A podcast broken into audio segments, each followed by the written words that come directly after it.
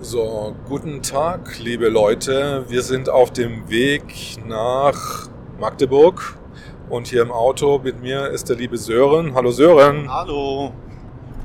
Und der liebe Martin, der jetzt aber ein bisschen verschlafend reinguckt, der wird jetzt äh, vielleicht nur so sporadisch mit uns mitreden. Sören, um was geht's bei der Veranstaltung hier jetzt äh, in Magdeburg? Eigentlich für mich persönlich, ich möchte meine Idole kennenlernen. Ich will den Herrn Professor Bakti sehen, vielleicht auch mit ihm sprechen. Generell, soweit ich es verstanden habe, geht es erstmal um eine Friedensbotschaft dort. Das ist jetzt eine äh, Parteiveranstaltung von der Basis oder sind da noch andere Gruppen beteiligt? Ich weiß nur von der Basis. Querdenken etc. Habe ich keine Ahnung von. Habe ich nichts von gehört. Ich weiß nur von der Basis. Soll, äh, wird erwartet, dass Gegendemonstrationen aufgefahren werden? Wie bei jeder Demonstration, die nicht konform der Regierung ist, wird es auf jeden Fall gegen Demonstranten geben. Das ist schon groß kolportiert worden in den Medien. Das heißt, da werden auf jeden Fall äh, staatlich gelenkte Antifanten auftauchen etc. Gehe ich von aus, ja. Einfach nicht provozieren lassen. Du bist ja nicht gerade so der große Fan der Antifa. Nein. Nicht mal ansatzweise. Ich würde auch nie mit ihm, die Basis möchte ja Gespräche mit ihnen suchen oder Mediation. Äh, ich sage einfach, das ist sinnlos. Das sind Menschen, Friday for Future ist auch komplett eingetreten bei denen, das weiß jetzt mittlerweile jeder. Greta Thunberg hat sich neulich erst geäußert, antisemitisch in den Medien. Und ich kann mit diesen Menschen nichts anfangen, die einfach nur gesteuert sind und dumpf tröge irgendwo draufhauen, nur weil ihnen niemand sagt, das wäre angeblich ein Nazi. Also wer mich kennt, weiß, dass ich nie Nazi war. Und trotzdem haben sie mir die, die Scheiben meiner Bar zerschlagen, trotzdem haben sie gegen mich demonstriert. Trotzdem bin ich auf der Most Wanted List übrigens, der Antifa. Ich bin Nummer zwei dort in Berlin ich werde mit diesen Menschen nicht reden und werde auch nie reden wollen mit diesen Menschen, ganz einfach. Das ist für mich sinnlos. Wo wird diese Most Wanted Liste denn äh, ausgestellt? Auf dieser Inity Media Seite von denen, die damals übrigens, die Leute vergessen ja alles, die war vor Corona, sollte die Seite verboten werden. Die sollte vom Netz genommen werden. Plötzlich in Corona, während Corona ist sie aufgeblüht ohne Ende. Also sie haben wirklich Abschusslisten, das nennen sie auch so dort von Politikern, die nicht genehm sind, von Menschen wie mir, die den Mund aufgemacht haben, die sich positioniert haben gegen Corona-Maßnahmen. Nicht gegen Corona, nochmal, nie falsch verstehen. Ich weiß, dass es da was gibt. Aber es geht um die Maßnahmen, ganz einfach. Und diese Menschen sind auf Listen zusammengefasst. Das sind Abschlusslisten, die öffentlich gefördert werden. Angeblich Rechte, natürlich. Was denn sonst? Das Narrativ muss aufrechterhalten werden, um äh, Gelder zu generieren. Steuergelder. Du bist ja jetzt nicht so gerade der große Fan auch der, der linksgrünen Regierung. Ähm, wie sieht es jetzt bei der Basis aus? Äh, Gibt es da auch schon so Tendenzen, äh, dass sie sich irgendwie mit ihrer Ausländerpolitik eher so am linken Spektrum orientieren? Oder was hast du da bis jetzt mitbekommen? Ich denke ja. Also sind ja in der Basis sind viele ähm, auch ehemals enttäuschte grüne Linke, Sie werden durch ihre, ihre offene Art, werden sie weiterfahren und die diskutive Art ist ja schön.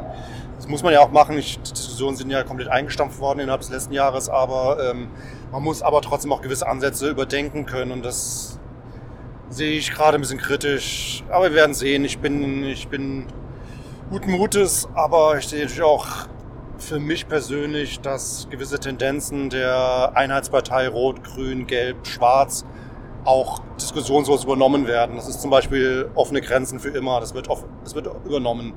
Die Wirtschaftspolitik für mich muss man auch ändern. Gerade als betroffener Gastronom, der zerstört wurde durch Corona. Da muss man schon mal ein anderes Wort geben. Man muss man sagen, die Mehrwertsteuer zu, zu, zu äh, niedriger zu gestalten, bringt gar nichts. Da wirst du keinen Gastronom kriegen. Wir hatten jetzt gerade eine Umfrage übrigens. Ich bin ja auch auf der Seite, die du vielleicht auch kennst. Wir machen auf. Und da waren ja früher ein paar 80.000 Mitglieder, jetzt sind es noch ein paar 40.000. Leider ist ja nie zum Vollzug gekommen. Also dieses wirklich Aufmachen, es hatte nicht stattgefunden, wegen Repressalien von außen, wegen Druck. Und da gab es eben jetzt eine, eine, interessante Umfrage, jetzt erst vor einer Woche. Ähm, das, waren, das war wirklich repräsentativ, es waren 6.000 Menschen, die teilgenommen haben von den 42.000. Und da hat die Basis 54 Prozent erreicht, die AfD 24. Also dass ein Riesenpotenzial wäre da. Nur da muss man denen natürlich auch ein Angebot machen. Was ich zum Beispiel als Angebot machen würde, wäre, die Steuer für letztes Jahr ist weg.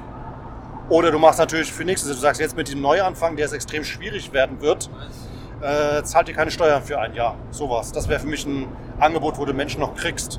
Wo du Menschen noch zeigen kannst, du bist für sie da. Du kannst nicht sagen, ich, ich reduziere die Mehrwertsteuer auf 16% statt 19%. Daher wirst du keinen Gastronomen hinterm Kamin vorlocken, hinterm Ofen vorlocken. Das ist, das ist Schwachsinn. Das ist, das ist keine Wirtschaftspolitik. Das ist, da folgst du einfach diesem Narrativ der Einheitsblockpartei. Vor allem das Geld war ja nicht umsonst, sondern äh, die, die Gastronomie hatte jetzt wie lange zu? Acht Monate circa? Ich kann nur von mir sagen, ich war seit März zu. Was ich dazwischen mal aufmachen durfte, Betonung auf durfte, ich durfte arbeiten, das hat den Kohl, das hat wirklich, das hat mir nichts gebracht. Ich war als Barbesitzer, hattest du keinen Lockdown Light, du hattest einen Dauerlockdown. Der ist seit über einem Jahr mittlerweile. Das ist unverantwortlich. Und dementsprechend könntest du die Leute auch auffangen in einer Partei wie der Basis.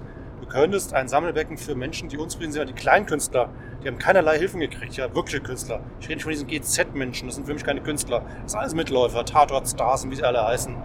Lauterbach und Co., ja, das sind alles Mitläufer. Anne-Sophie Mutter, ganz schlimm, ich war ein Fan von ihr, eine super Geigerin, macht jetzt Werbung für den Peaks, ja. Uschi Klaas, Günther Jauch, das sind alles Systemkünstlinge, ja, die machen alles mit. Aber wirkliche Künstler, die auf kleinen Theaterbühnen gespielt haben, die haben keinerlei Hilfen gekriegt. Den Einzelhandel, der jetzt aufmacht, um Pullover zu verkaufen, bestes Beispiel, musst du diese 3G, ja, genesen, geimpft, getestet und am besten noch vorher angerufen haben, um einen Termin zu bitten, ja. Du machst doch keinen Umsatz damit, das ist doch lächerlich, wer das denkt. Außengastronomie aufmachen, wer, wer denkt denn damit überleben zu können? Du hast dieselben Kosten, dieselben Kosten. Du hast dieselbe Miete, die Strom, die unfassbar das teuerste Land der Welt, Strom, dank Frau Merkel, ist Deutschland, ja, die höchste Steuerlast. Alles ist Deutschland. Ähm, da muss man doch einfach mal sagen, da muss ich ein reales, ein realistisches Angebot machen den Menschen. Ich kann so viele Menschen gewinnen in Deutschland aktuell, weil die nicht zufrieden sind mit den Maßnahmen. Das immer noch wir alle glauben an Corona, dass es irgendwas ist, ein starker Grippevirus, ja. Aber die Maßnahmen sind einfach lächerlich. Du könntest aktuell so viele Menschen erreichen, so viele. Aber da musst du auch wirkliche Angebote machen und nicht diese wirtschaftspolitischen, die die Basis gemacht hat. Die sind konzessioniert worden, die sind abgestimmt worden, aber äh, nicht mit mir. Wer ist denn jetzt äh, in den Vorstand bzw. auf den ersten fünf Listenplätzen gewählt worden von der Basis? Weißt du das? Ja, ich weiß, für den Bundestag Direktmandat genau. ist, ist Frau Viviane Fischer. Mhm. Ja, gut so. Auch der Herr Filmich hat sich ja zur Wahl gestellt, der Professor Bakti, der Dr. Wodak haben sich zur Wahl gestellt. Das sind für mich gute Entscheidungen, weil gerade jetzt eine Partei, die überhaupt nicht bekannt ist, aus dem Stegreif, äh, wirklich, meiner Meinung nach, 5% kann man locker erreichen. Wenn man in die richtige Richtung geht natürlich. Ähm, und dafür brauchst du bekannte Aushängeschilder. Anders geht's nicht. Du kannst nicht irgendeinen Klempner, Elektriker, klar, das sind alles Menschen, darum geht es auch gar nicht. Die sollen ja auch sich dann im Zuge dessen zur Wahl stellen. Das ist ja alles kein Thema für BVV, für Landesebene. Nur du brauchst jetzt aktuell meiner Meinung nach Aushängeschilder für die Partei. Anders kriegst du nicht. Am besten wäre so ein Aushängeschild wie Nena. Sowas zum Beispiel. Die so ein bisschen kritisch ist, die eben auch hinterfragt. Nur so kannst du irgendwas jetzt gerade aktuell gewinnen, weil die Partei ist immer nicht bekannt. Äh, die Basis spielt ja ganz, ähm, die hat ja ein Vier-Säulen-Prinzip, was jetzt andere Parteien nicht haben. Es gibt ja eine Achtsamkeitssäule zum Beispiel und eine Machtbegrenzungssäule. Findest du, dass da vielleicht ein bisschen zu ängstlich mit diesen Begriffen umgegangen wird, dass es die Partei eher zu ängstlich macht? Ja, und zu angreifbar dadurch auch. Wenn du immer auf dieser Achtsamkeit, auf der Schwarmintelligenz, äh, auf der Machtbegrenzung, was haben wir noch? Vierte habe ich gerade vergessen. Ähm, Freiheit. Genau. Ähm, aber wenn du auch gerade bei der Achtsamkeit eben zu viel Acht gibst, ich meine, dann kannst du ja auch nicht selber treu bleiben. Dann, musst, dann bist du ja doch wieder, wieder in diesem Mainstream-Strudel drin. Weil du kannst ja nicht Farbe bekennen. Du kannst nicht sagen, hier so, so und nicht weiter. Weil dann wird jeder sagen, Moment, der fragen, warum? Wo soll das dann hinführen? Du kannst ja nicht endlos irgendwas hinterfragen. Du musst auch irgendwann mal klare Kante, du musst ja irgendwann mal dein Gesicht zeigen. Du musst ja mal für eine Meinung einstehen irgendwann auch mal. Anders geht es doch gar nicht. Deswegen wird da zu viel Wert drauf gelegt. Ich finde es gut. Ich finde die Säulen super. Den Demokratieansatz, den Basisdemokratie wie in der Schweiz, dass das Volk bestimmt, um was geht, super. Nur du musst trotz alledem auch mal Farbe bekennen. Ne? Ganz einfach, musst du. Ähm, genau. Also wir sind jetzt auf dem Weg immer noch äh, Richtung Magdeburg zur Veranstaltung von der Basis und ich bin auch, ich bin übrigens auch super gespannt auf Dr. Bhakti. Ich habe den noch nie live äh, damals in diesem 45-Minuten-Video von Servus TV. Dadurch habe ich ihn erst wirklich äh, aufmerksam kennengelernt. Ich kannte ihn damals von der Schweinegrippe, dass er in Wodak uns geholfen und gerettet haben. Muss man ganz klar sagen, gerettet. Und leider sind sie ja dann im Vorfeld, äh, der Schweinegrippe hat ja diese, dieses Establishment, die Eliten haben ja sehr gut gelernt. Sie haben gelernt, du musst die Medien haben, damit du das durchsetzen kannst. Du musst Wissenschaftler, wirkliche Wissenschaftler musst du verunglimpfen. Du musst Menschen, die gegen die Regierung sprechen, zensieren, verunglimpfen, in eine Schublade stecken. Du musst Du musst die teilweise, ist so, du musst teilweise die Opposition haben. Das sind ja CIA-Maßstäbe. Das waren ja CIA-Taktiken und Zweiter Weltkrieg-Taktiken. Du musst äh, die Opposition natürlich von oben steuern. Du kannst nicht von unten steuern. Und das haben sie, Teil der Opposition haben sie.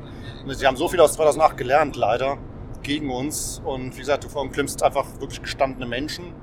Wie Bhakti, ich glaube, der hat irgendwas um die 13.000 irgend sowas kennen Sie die Zahl, äh, Wissenschaftler ausgebildet, wirkliche Wissenschaftler. Ich weiß, was der Herr Drosten ausgebildet hat. Ich glaube null.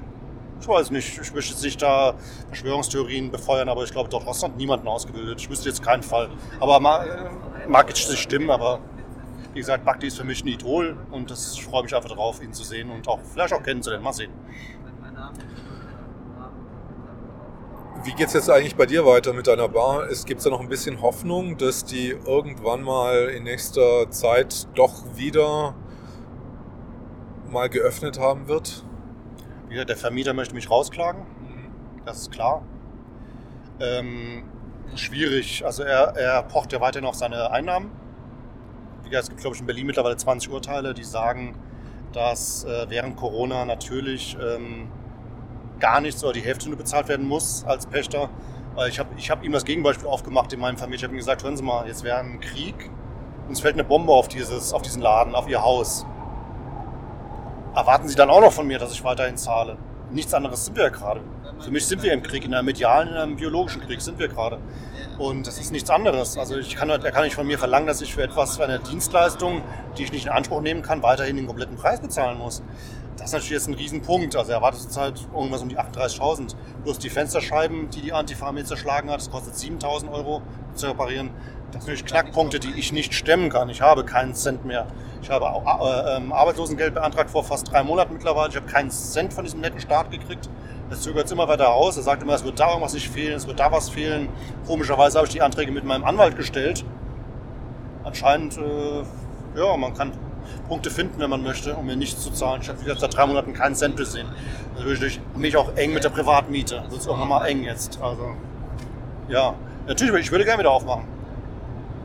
Hat natürlich den Nachteil, ich bräuchte dann wirklich mal nicht wie damals die wirkliche Unterstützung, weil es vom Ausschuss ist oder von der Basis, weil es wird natürlich extremer Gegenwind kommen, sobald ich wieder aufmache von Antifa. Die werden jeden Tag wieder vor der Tür stehen. Da bräuchte ich mal wirklich Hilfe. Können Leute an dich spenden? Mich persönlich nicht, da ich in Insolvenz bin, das müssten andere für mich regeln. Ich da selber kann gar nicht in Erscheinung treten. A, bin ich verbrannt. Äh, wie gesagt, most wanted von der Antifa. Und äh, B, darf ich über Insolvenz natürlich nichts annehmen, weil es würde sofort eingezogen werden. Es könnte nur über dritte, vierte stattfinden. Ähm, gibt es, äh, wer ist denn die Nummer 1 von Most Wanted in äh, Berlin? das war übrigens der, ähm, der Roman, witzigerweise, der äh, von der Kanzleramtswache. Der taucht auch überall auf mit seinem Bild, der wird überall fotografiert. Es gibt eine Fotografin von der Antifa, die hat jeder schon mal gesehen, ist so eine kleine Spanierin, 1,50 Meter groß, mit einem hasserfüllten Gesicht. Das ist so die Starfotografin von denen, die fotografiert jeden. Auch dich, Erik, du bist auch irgendwo drauf, habe ich gesehen. Ähm, ich lächle sie immer ganz nett an irgendwie. Ja, ist, ein, ja, ist eine, eine, eine verbiesterte Person wirklich. Das siehst du an ihrem Gesicht zusammengekniffen und, und nee. Und wie gesagt, das ist ja auch mein Problem, die ich mit diesen Menschen habe. Ich kann mit Menschen nicht reden, die indoktriniert sind, die Schema F folgen. Ich kann mit ihnen nicht reden. Die Basis kann das gerne versuchen, das Gespräch suchen mit irgendwelchen Antifanten. Ich mache das nicht. Da hat es, glaube ich, keinerlei Gründe mittlerweile, muss ich ganz ehrlich sagen. Die haben mich vernichtet im Auftrag des Staates. Mehr muss ich dazu nicht sagen. Du bist jetzt im Vorstand der Basis für den Bezirk Pankow. Ähm, was ist da was sind da die, diese Aufgaben, die da anfallen jetzt in diesem ja, Amt? Sehr, sehr viel bürokratische Sachen, sehr viel reglementieren, sehr viel achten auf das und das, auf das und das und auf das und das. Du hast natürlich auch Mitglieder, die, ähm, ja, wir sind nur eine Basisdemokratie. Jeder hat eigentlich das gleiche Recht. Wir sind nur offiziell ein Vorstand. Denn eigentlich haben wir nicht mehr Rechte als jeder unserer Mitglieder. Das ist ja dieses, das, ist das Parteiprogramm der Basis, diese Schwarmintelligenz. Das heißt, jeder hat genauso viel zu sagen wie XY. Es ist nicht wie in der CDU, Frau Merkel diktiert und regiert durch, ohne Wenn und Aber und keiner hat irgendwas zu sagen. Aber gibt es da nicht eigentlich auch große Fische und kleine Fische, so wie in jedem Schwarm? Ja, doch, bestimmt, klar. Das sind die Landesvorsitzenden, die Bundesvorsitzenden, die werden schon eine andere Gewichtung haben. Die machen auch das Parteiprogramm bundesweit. Äh, die haben schon einen anderen Einfluss als ich, natürlich, klar. Ich sehe mich nicht als irgendwie kleiner, großer, mittelgroßer Fisch. Ich bin einfach, ich bin Mitglied. Punkt. Ich habe diese Funktion gerne angenommen damals in der Wahl, aber es bedeutet jetzt nicht für mich, dass ich irgendeinen Einfluss hätte. Also ich finde mit deiner Aktion ähm, in spezieller Weise mit der Parteigründung von Scotch Sofa, ähm, also hast du ja schon eindeutig Farbe gezeigt. Also das war auch eine sehr mutige Aktion und das bleibt, denke ich, auch mal in den äh, Köpfen der Leute hängen. Dass äh, da auch hoffentlich auch was finanziell irgendwann mal hängen bleibt. Genau. Wie gesagt, habe ich bis heute nicht gesehen. Das ist jetzt mittlerweile vier Monate her. Ich warte noch auf eine Spendenaktion. Weiß ich nicht, ob da irgendwas kommt. Keine Ahnung. Für mich ist das Erschütterndste überhaupt aus der ganzen Geschichte, dass äh, auf mich eingeschlagen wurde von allen Seiten, in Anführungszeichen, es war nur der Staat. Ob der Verfassungsschutz kommt oder die Antifa, das muss mal jeder Milch kapieren, oder der DGB vor der Tür steht oder Frau Merkel persönlich einfach mal vorbeikommt, ist alles der Staat. Das ist so, das muss mich mal in diese Köpfe reinsickern. Auch der Menschen in jeder Funktion, die außerhalb des Establishments stehen. Du wirst angegangen vom Staat, ganz einfach. Und ich bin erschrocken darüber, dass kein anderer Gastronom mitgemacht hat. Ganz im Gegenteil. Sie haben mich sogar angegangen. Sie haben mir gesagt, ich hätte ihre, ihre Öffnungsmöglichkeiten äh, ähm, zerstört, ihr Hygienekonzept. Ich habe dir einfach nur in, in, ins Gesicht gelacht. Ich habe gesagt, was für ein Hygienekonzept? Wann willst du aufmachen? Das war im Februar. Der sagt, ja, ja, bald. Äh, was haben wir heute, Erik? Was haben wir für Datum aktuell? Ich glaube, wir haben Ende Mai. Ich glaube, das ist heute der 28. oder 29. Mai, ja. Wir haben keinerlei Aussichten, außer Außengastronomie mit 3G, getestet, geimpft, genesen. Und ganz ehrlich, liebe Gastronomen, wer das mitmacht, das perfide Spiel, um 10 Euro Umsatz zu machen für ein Bier, verstehe ich nicht, sorry. Wir sind laut Grundgesetz, alle Menschen sind gleich, das ist nach Artikel 2 und dementsprechend würde ich, wenn ich die Bar aufmache, auch genauso handeln. Und dann habe ich natürlich wieder mal ein Problem dann mit dem Ordnungsamt, mit der Polizei. Für mich sind alle Menschen gleich. Und äh, für mich sind eher die gefährlichen, die Geimpften mittlerweile. Das sind eher die gefährlichen Menschen. Und denen würde ich quasi eine Maske aufsetzen wollen. Aber ähm, für mich, wenn ich wieder aufmachen sollte, steht klar, es kommen alle rein. Wie das dann rein rechtlich ist, da müssten mir dann gewisse Rechtsanwälte helfen, weil ich glaube, dann kriege ich Probleme in dieser heutigen Zeit. Könntest du noch mal erzählen, wie das an dem ersten Tag war, an dem wo wir die Partei Scotch Sofa gegründet hat, was, da, was du da für Besuch gekommen hast, die jetzt nicht unbedingt angemeldet waren. Ja. Also wir hatten draußen vor der Tür hatten wir x Hofberichterstatter der Antifa, also der Regierung. Auch immer die gleichen übrigens. Ich sehe die Leute auch jetzt auf allen Demonstrationen, die hochgerüstet, super Ausrüstung haben, super Kameras das sind, und um die 20 sind. Das sind immer Antifanten. Und in den Räumen, das weißt du ja, hatten wir eine Hundertschaft gefühlt. Also wir hatten dreimal mehr Polizei in den Räumen dann, wegen Abstandsregeln und Masken, äh, als wir es vorher hatten. Wir waren vorher, was hatten wir, 28 Leute, glaube ich, insgesamt mit mir. Und nachher hatten wir dann 100 Leute da drin, ja, durch die Polizei, durch das rigorose Eingreifen der Polizei. Sie haben ja einen urdemokratischen, grundgesetzgeschützten Akt einer Parteigründung aufgelöst. Das muss man sich immer wieder äh, vor Augen führen, was da passiert ist. Das war grundgesetzgeschützt auch wenn das Grundgesetz kein Pfifferling mehr wäre. Das hat der liebe Herr Steinmeier gerade gesagt. Er hat ja zum 75-jährigen Jubiläum des Grundgesetzes, des Geburtstages, hatte ja nicht Deutsche eingeladen. Das hört sich jetzt blöd an. Soll nicht so klingen. Aber er hat Flüchtlinge eingeladen und hat ihnen gesagt, das Grundgesetz wäre, das wäre durchaus biegsam. Das waren seine Originalworte. Das erschreckt mich dann noch schon sehr, muss ich sagen, wenn das der Bundespräsident sagt. Aber hattest du nicht dann nicht auch noch ähm, Besuch von, von der Polizei zum Beispiel irgendwie morgens? Ja, die normale Polizei war ja am ersten Tag drin und am nächsten Morgen hatte ich dann Verfassungsschutz drin bei mir. Und wie gesagt, das ist ja für mich das Gleiche. Ob da jetzt Antifa gekommen wäre oder Verfassungsschutz, ist für mich alles das Gleiche. Was hat der Verfassungsschutz zu dir gesagt oder wie haben die sich ausgewiesen? Die haben sich offiziell als Landeskriminalamt ausgewiesen und kamen offiziell rein als ähm, Prävention gegen rechts, natürlich gegen rechts. Ich hätte ja da Leute gehabt, ähm, ob ich überhaupt wüsste, wer da gewesen wäre, ob ich die namentlich kennen würde. Soll quasi Namen veröffentlichen. Und ich sagte, nö, ich kenne die über gewisse soziale Medien. Dann haben sie gleich gefragt, ah ja, über Telegram. Sie wissen schon, dass es absolut rechts ist. Ne? Dann haben sie mir so ein Kärtchen gegeben, äh, Prävention gegen rechts. Ich könnte ja gerne nochmal zu Ihnen kommen, persönlich nochmal mit ihm sprechen.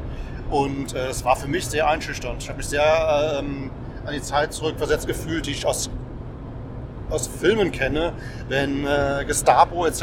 mit einer Lampe dich anleuchten und dich dann äh, zwingen, irgendeine Aussage zu tätigen, die du gar nicht tätigen möchtest. Zwei große Männer standen an der Tür, haben die versperrt und sie tat so einfühlsam, als würde sie mich verstehen, die Dame. Und hat mir dann auch klipp und klar gesagt, ähm, äh, wenn sie das nochmal machen, wurde sie auch ganz immer ruhiger mit ihrer Intonation, wenn sie das nochmal machen, wenn sie heute Abend weitermachen, wir werden da sein. Das war eine Drohung für mich, ganz klar. Was heißt denn das, wir werden da sein? Verbieten, zerstören, in Augenschein nehmen, die Leute rausfischen, die nicht genehm sind, sowas in der Art. Konntest du raushören. Das sind für mich Stasi, Gestapo-Methoden, nichts anderes. War das dann für dich so eine Art Genugtuung oder, oder Erleichterung, dass am dritten Tag äh, dann doch letztendlich die Partei äh, gegründet worden konnte mit einem relativ moderaten Polizeiteam, was dann auch sehr deeskalierend auf der Straße gewirkt hat? Ja, also ich war schon, wenn man mich kennt, ich bin kein ängstlicher Mensch, aber diese zwei, drei Tage haben mich schon alle Kraft gekostet, die ich hatte. Also ich bin da rumgelaufen wie ein Tiger im Käfig, also wirklich geschwitzt. Ich wusste nicht, was ich machen sollte, äh, wie ich mich verhalten sollte. Und es war schon ein Bedrohungsszenario. Und das ist ja genauso gewünscht. Es war schon eine extreme Bedrohungslage, muss man ganz ehrlich sagen. Schön ist was anderes. Aber darum geht es ja auch. Äh, sie wollen uns ja so einschüchtern, dass wir eben nichts mehr machen. Wie gesagt, bis heute. Berlin hat, keine Ahnung was, 100.000 Gastronomiebetriebe, Clubs gehabt. gehabt. Berghain ist zu, nur als Beispiel. Andere werden folgen. Ähm, und wo sind die alle? Man kann doch nicht immer sagen, es wird schon wieder besser, ich kriege nochmal eine Zahlung. Die Zahlungen geben wir doch selber, das sind keine Hilfen. Das sind unsere Steuergelder, verdammt nochmal die wir gezahlt haben als Gastronomen. Wir sind als Gastronomie, Künstler, Kleinhandel, sind wir der zweitgrößte Steuerzahler Deutschlands. Das muss man sich einfach mal, muss man mal sagen, was das für Potenzial eigentlich wäre. Wenn wir alle mal aufgestanden wären, konjunktiv sind es ja nicht. Ich war der Einzige, der sich rausgelehnt hat. Wurde dann vernichtet. Natürlich extrem vernichtet als abschreckendes Beispiel, klar. Also wir müssen ganz klar sehen, dass die Bundesregierung keinen Tresor wie Onkel Dagobert hat, wo man einfach mal kurz ein bisschen Gold rausnehmen kann, sondern das wird gedruckt. Und das Gedruckte muss ja nachher würde irgendwann mal wieder äh, eingespielt werden. Und zwar nicht von der Bundesregierung, weil die äh, kann ja offensichtlich nicht äh, arbeiten, sondern es muss von der Bevölkerung wieder eingespielt werden. Natürlich und ich finde es auch erschreckend, dass diese Leute einfach sehenden Auges zuschauen, ähm, wo soll das Geld denn herkommen? Wer soll das denn noch erwirtschaften in Zukunft? Wer? Ja, wir sind mit der zweitgrößte Steuerzahler war Einzelhandel, Gastro, Kleinkunst. Ja, wo soll das denn herkommen in Zukunft? Mit diesen Konzepten, dass man vielleicht zehn Leute draußen sitzen haben kann, angeblich, was ich letztens gehört habe, die noch nicht mal auf Toilette gehen dürfen. Also, wie soll das denn machbar sein? Das, das kann man doch gar nicht umsetzen. Und es ist genau dieselbe Story übrigens mit den Impfzentren aktuell. Ne? Es geht in dieselbe Richtung. Freie Tests für alle, Bürgertests. Wisst ihr eigentlich, wer das zahlt? Meint ihr einer, das zahlt der Söder oder Frau Merkel aus der Portokasse? Ihr zahlt selber für eure Tests. Ja, und warum sprießen die gerade wie die Pilze aus dem Boden? Ich weiß nicht, ob du das kennst. Allein Prenzlberg, jetzt an jeder dritten Ecke ist ein Testzentrum. Der nächste Riesenskandal. Diese Leute kriegen 18 Euro pro Bearbeitung, ja, die das aufmachen. KitKat Club hat es von Anfang an gemacht. Die haben mehr Geld verdient als jemals mit ihrem Club. Das finde ich widerlich. Ja, mehr Geld verdient nicht, aber es sind doch relativ beeindruckende Gelder. 18 Euro pro. So, jetzt kommt der Skandal, der in Deutschland wie aktuell alle, alle Skandale einfach in den Teppich gekehrt wird. Es wird nichts überprüft. Du kannst in einer Excel-Liste einfach Kreuze machen. Das wird finanziert. Du kannst 10.000 Tests angeben pro Tag. Es wird nicht kontrolliert. Das wird dein Einkauf nicht kontrolliert. Es wird keine Gegenprobe gemacht. Das musst du ihm einfach überlegen. Das heißt, du kannst als kleines Dienstleistungszentrum, irgendwie so, es gibt immer sogar Container, kannst du einfach jeden Tag 1000 Tests abrechnen, obwohl nur zwei Leute waren. Das ist der aktuelle Stand. Der Spahn hat es ganz offen zugegeben. Es wird aber nicht gegengesteuert. Immer noch nicht. Naja, ich meine so ähm, realistisch, wo soll denn jetzt plötzlich dieses, äh, wir haben ja sowieso nicht gerade äh, eine Personaldecke von medizinisch qualifiziertem Personal, das äh, das eher, wahrscheinlich dieses Personal wird ja eher in den Krankenhäusern oder in sonstigen Einrichtungen gebraucht, beziehungsweise kommt dort unter. Und wo kommen jetzt diese Leute her, die jetzt diese Extrakapazitäten testen? Das sind ja keine qualifizierten, ja, das sind vielleicht qualifizierten, ähm, zum Beispiel sozial, das sind ja ganz äh, fremd, äh, Fachfremde, die da einfach. Äh es gibt äh, ganz klar, es gibt Schulungen, Internetschulungen für diese Menschen. Das heißt, ich könnte jetzt auch quasi sogar schon so, was ich nie machen würde. Wie gesagt, ich werde nie Teil dieses Narrativs, dieser Agenda sein, im ganzen Leben nicht. Nicht für den schnöden Mammon, was ja alle mitmachen. Das ist für mich eine Gelddruckmaschine, Corona. Es war und ist eine Gelddruckmaschine und das werde ich nie mitmachen, das Spiel. Aber diese Menschen können dann, äh, die kriegen dann einen Internetkurs über vier Stunden, was ich gehört habe, und sind dann quasi qualifizierte Nasenabstrich, Meister, irgendwas. Und die, im Endeffekt, was passiert dann? Leute kommen da freiwillig hin und lassen sich irgendwas in die Nase stecken von Menschen, die früher vielleicht einen Cocktail gemacht haben oder Hundeausführer waren oder was auch immer oder Schneider. Ja? Also keine medizinische Grundlagen haben, gar nichts, falls irgendwas passieren sollte. Es gab die Fälle schon mit Gehirnwasseraustritt, ja, dass Leute zu tief reingesteckt haben, ja. Das gab es alles schon, ja. Und das ist keine Qualifikation für gar nichts. Geht, da geht es wirklich nur darum, klar, ich kann manche Menschen verstehen, aus, aus Geldnot macht man einfach alles. Wenn der, der, der der Teufel frisst Fliegen, wenn er, wenn er Hunger hat, ja. Ist ja so ein geflügeltes Wort, aber wie gesagt, das muss man immer auch, dafür muss man auch mit seinem Gewissen äh, das ausmachen können. Und das könnte ich einfach nicht. Ich würde das nie machen.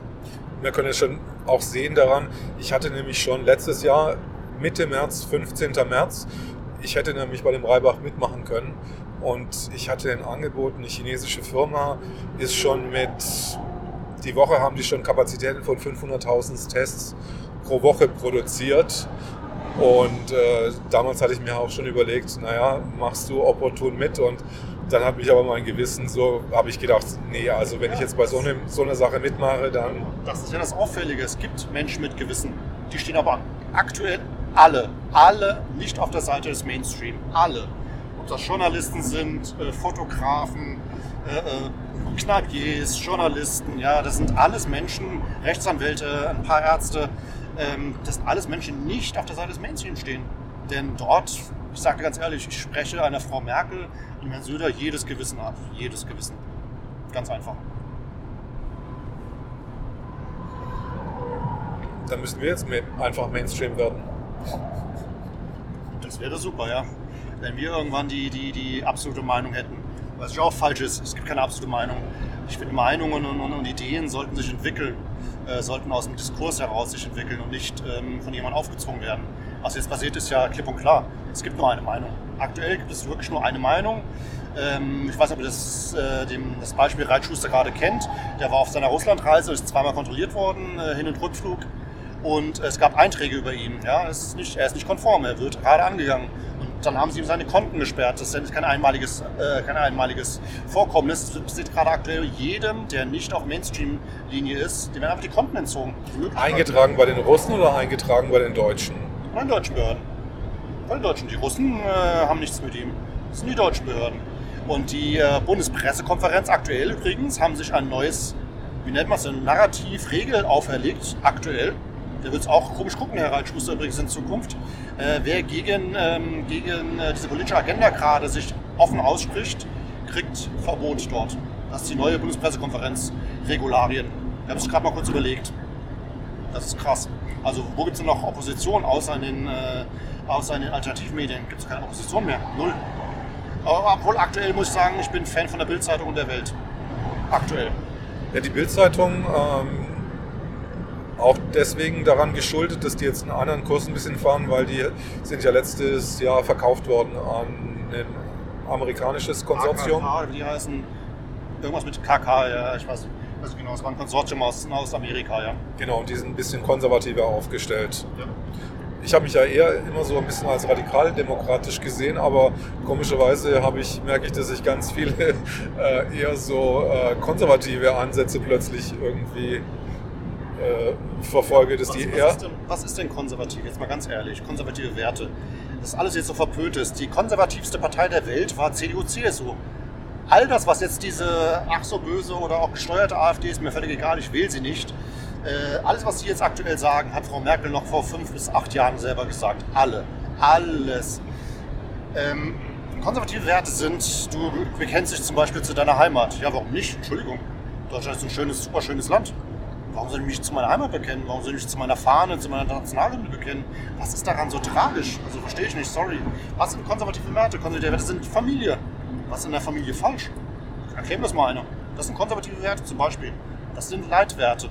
Was ist daran falsch? Das muss mir mal einer erklären. Warum das jetzt so alles so verteufelt wird. Mir ist ein Rätsel, sorry. Aber ich habe auch schon das Gefühl, wenn ich, äh, selbst wenn ich jetzt die Deutschlandfahne schon irgendwie tragen würde, dass das einfach ein falsches Statement ist inzwischen. inzwischen. Ja, ich sehe schon, Sören, du willst mich gerade auspeitschen. Aber ähm, ich fand die schwarz-rot-goldene Fahne jetzt, äh, naja, es geht so. Also vielleicht wird, wird man einfach so sozialisiert hier in der Bundesrepublik inzwischen, dass das äh, nicht, äh, dass es eher so eine so eine Verschämung ist. So das ist unser größtes Problem. Die äh, Sozialisation beginnt vom Kindesbein an. Kindergarten, die ganzen Erziehungsanstalten sind durchsetzt, komplett durchsetzt von äh, Medien genauso, von Rot-Grün komplett durchsetzt. Angefangen mit 68er Kulturmarxismus, Adorno, Frankfurter Schule, das ist alles in den Köpfen drin. Der Deutsche per se ist schuld an allem. Ob das Schuld in Afrika ist, an, an eigentlich an allem. Und äh, dementsprechend ist die Erziehung genauso. Du darfst nicht stolz auf dein Land sein, auch wenn wir so viele Dichter, Denker hervorgebracht haben. Das ist egal. Mittlerweile werden ja Leute wie, auch wenn sie jetzt nicht gerade Deutsche sind, aber egal, äh, Mozart wird als Sexist angegangen von, von, von Queer-Feministinnen. Da wird in Weimar wurde das äh, Wohnhaus von ihm mit äh, Toilettenrollen beworfen. Da denke ich mir nur an, was, sorry, Menschen da draußen, habt ihr überhaupt eine Ahnung von Geschichte? Früher waren Zeiten, da hatten Frauen kein Stimmrecht kein Wahlrecht, kein gar nichts, ja. Du kannst doch nicht sagen, dass Mozart ein Sexist war. Das ist doch Quatsch, das waren ganz andere Zeiten. Du kannst doch nicht die Zeit von damals, von vor, vor drei, vier, 500 Jahren, eins zu eins auf heute umsetzen. Wie soll das denn gehen? Was soll das denn bringen? Du kannst nicht sagen, Kolumbus war ein menschenverachtender Mensch. Es waren Forscher. Menschenverachtend waren die Menschen, die ihn bezahlt haben, die ihn gesteuert haben. Das waren damals schon Banken. Das waren spanische Banken, ja. Großbanker oder Königshäuser.